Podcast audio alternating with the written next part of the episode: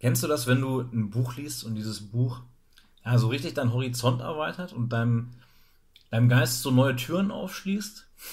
Das ist mir ähm, das letzte Mal mit ähm, The Left Hand of Odin so gegangen.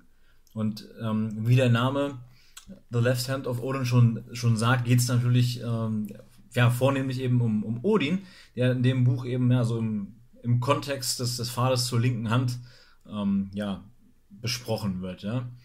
Ähm, und äh, ich will da jetzt gar nicht so auf dieses Buch eingehen, sondern auf Folgendes. In dem Buch, ähm, da kommt auch öfter der Name Jahwe vor. Und ich konnte damit, äh, als Heide konnte ich mit diesem Namen nichts anfangen, habe das dann mal recherchiert. Jahwe, das ist der Eigenname ähm, des Gottes in der christlichen Bibel und auch in den jüdischen heiligen Schriften. Ne?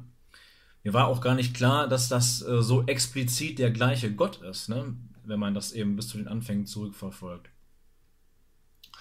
Dieser Jahwe jedenfalls, ne, der stellt sich im zweiten Buch Mose, stellt er sich eben, ja, weiß ich, dem Volk, den Gläubigen, wie auch immer vor. Ne? Ähm, und das macht er wie folgt. Er sagt, ähm, ich bin Jahwe, dein Gott, der dich aus dem Land Ägypten, aus dem Sklavenhaus herausgeführt hat. Und du sollst keine anderen Götter haben neben mir. Ne? Also er stellt sich da eben namentlich vor und äh, stellt auch gleich erstmal eine Forderung, nämlich dass er jetzt der einzig Wahre ist. Ne? Und ähm, ja, das ist ja interessant. Ne? Und dazu kommt dann auch noch, dass ähm, zu dieser Forderung, die er stellt, kommt auch noch dazu, dass man den ja unter dem Namen Jahwe so gar nicht kennt. Ne? Also ich sowieso schon mal nicht, aber ich weiß nicht, wie, ich, wie es ähm, den, den meisten Christen oder den meisten Juden geht. Ich habe jedenfalls dann gelesen, dass dieser Name äh, kaum, kaum gebraucht wird und dass das im Judentum wohl auch verboten ist, ähm, den Namen Jahwe zu verwenden. Und auch im Christentum ist es sehr selten. Ne? Ähm, in manchen Übersetzungen der Bibel findet das wohl statt. Da wird er wohl eben im Alten Testament, äh, im Alten Testament wirklich bei seinem Namen Jahwe genannt, aber es ist vergleichsweise selten. Und sowohl im Judentum als auch im Christentum spricht man eben typischerweise einfach von Gott oder eben dem Herrn. Ne? Und äh, das ist ja interessant, dass dieser Name fast nie verwendet wird. Ne? Wenn man jetzt mal über, wenn man über Götter spricht ne? und dann verschiedene Götter eben ähm, namentlich nennt, was ich Shiva, Odin, Set, ähm, Mars, Zeus äh, und wie sie alle heißen. Ne? So, wenn man jetzt die so alle in den Raum wirft, diese Namen, und dann eben Jahwe eben mit dazu nennt, ne? dann stellt man Jahwe natürlich sprachlich äh, auf eine Stufe mit diesen anderen Göttern. Ne? Das ist halt einer, einer von vielen Göttern, der auch eben seinen Namen hat. Ne? So, und wenn ich jetzt diese Verwendung des Namens verbiete, ne, dann hebe ich ihn natürlich, dann dann stelle ich ihn natürlich heraus, dann grenze ich ihn natürlich von den anderen Göttern ab. Und wenn man diesen Alleingeltungsanspruch hat, dass er eben der einzig wahre ist, ne, ja, dann macht das natürlich aus, aus Jahwes Perspektive und aus der Perspektive der, seiner Anhänger macht das dann natürlich Sinn. Ne? Und ähm, das, wenn man das mal sieht, ne, man möchte sofort die anderen äh, quasi ja, mit so einem kleinen Trick quasi von der, von der Bildfläche verschwinden lassen oder abgrenzen zumindestens und ähm, ihn eben als den einzig Wahren herausstellen. Ähm, wenn, wenn man das jetzt äh, noch damit verbindet, dass er eben gleich diese Forderung stellt, man muss sich das mal überlegen. Er stellt sich gerade mal vor, wer er ist, ne? Und fordert dann sofort, dass er der einzig Wahre jetzt ist, ne? Und ähm, wenn man das jetzt mal äh, auf, auf so, ich sag mal, zwischenmenschliche Beziehungen über, über, überträgt.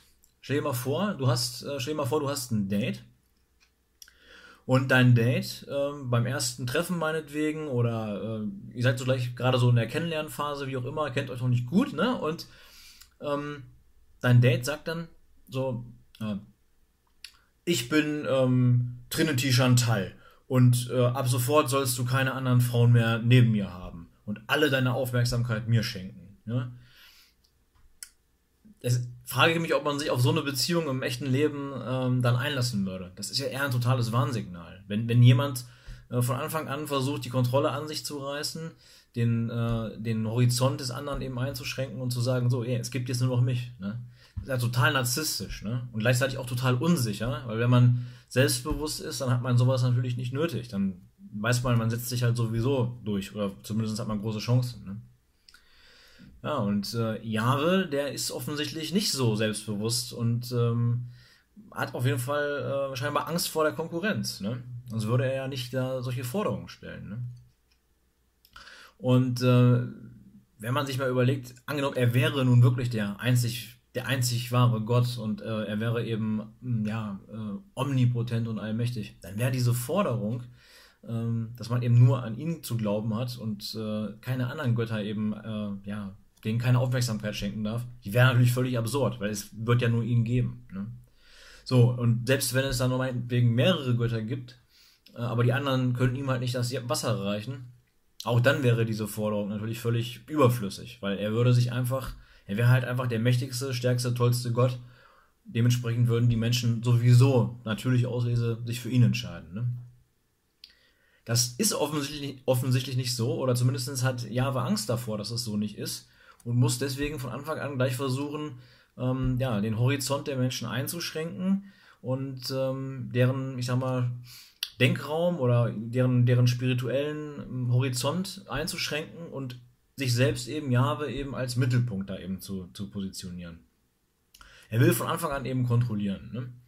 Und ähm, ja, Freiheit sieht auf jeden Fall anders aus. Ne?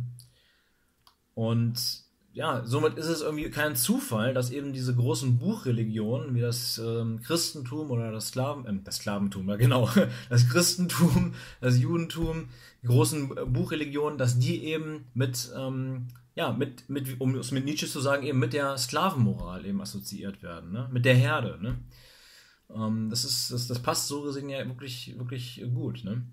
Und wenn man das jetzt mal eben ja, mit Odin eben beispielsweise vergleicht, ähm, Meines Wissens nach gibt es nirgendwo ähm, eine Aussage, dass, dass Odin irgendjemand dazu auffordert, dass man an ihn glauben sollte. Ne? Odin, der macht einfach sein Ding. Ne? Und ähm, wenn irgendjemand dem an den glauben möchte, ja, dann ist das dann, ist das, findet er das bestimmt nett, aber das juckt ihn eigentlich einen Scheißdreck. Odin macht eigentlich einfach sein Ding, ne? strebt nach Weisheit, strebt, strebt danach immer mächtiger äh, zu werden. Ja? Ähm, opfert auch äh, sich selbst für sich selbst auf diesem Streben nach Weisheit eben, auf diesem Weg der Selbstermächtigung, aber gibt eigentlich einen, ja, einen feuchten Pfifferling darauf, was andere Leute von ihm denken. Ne?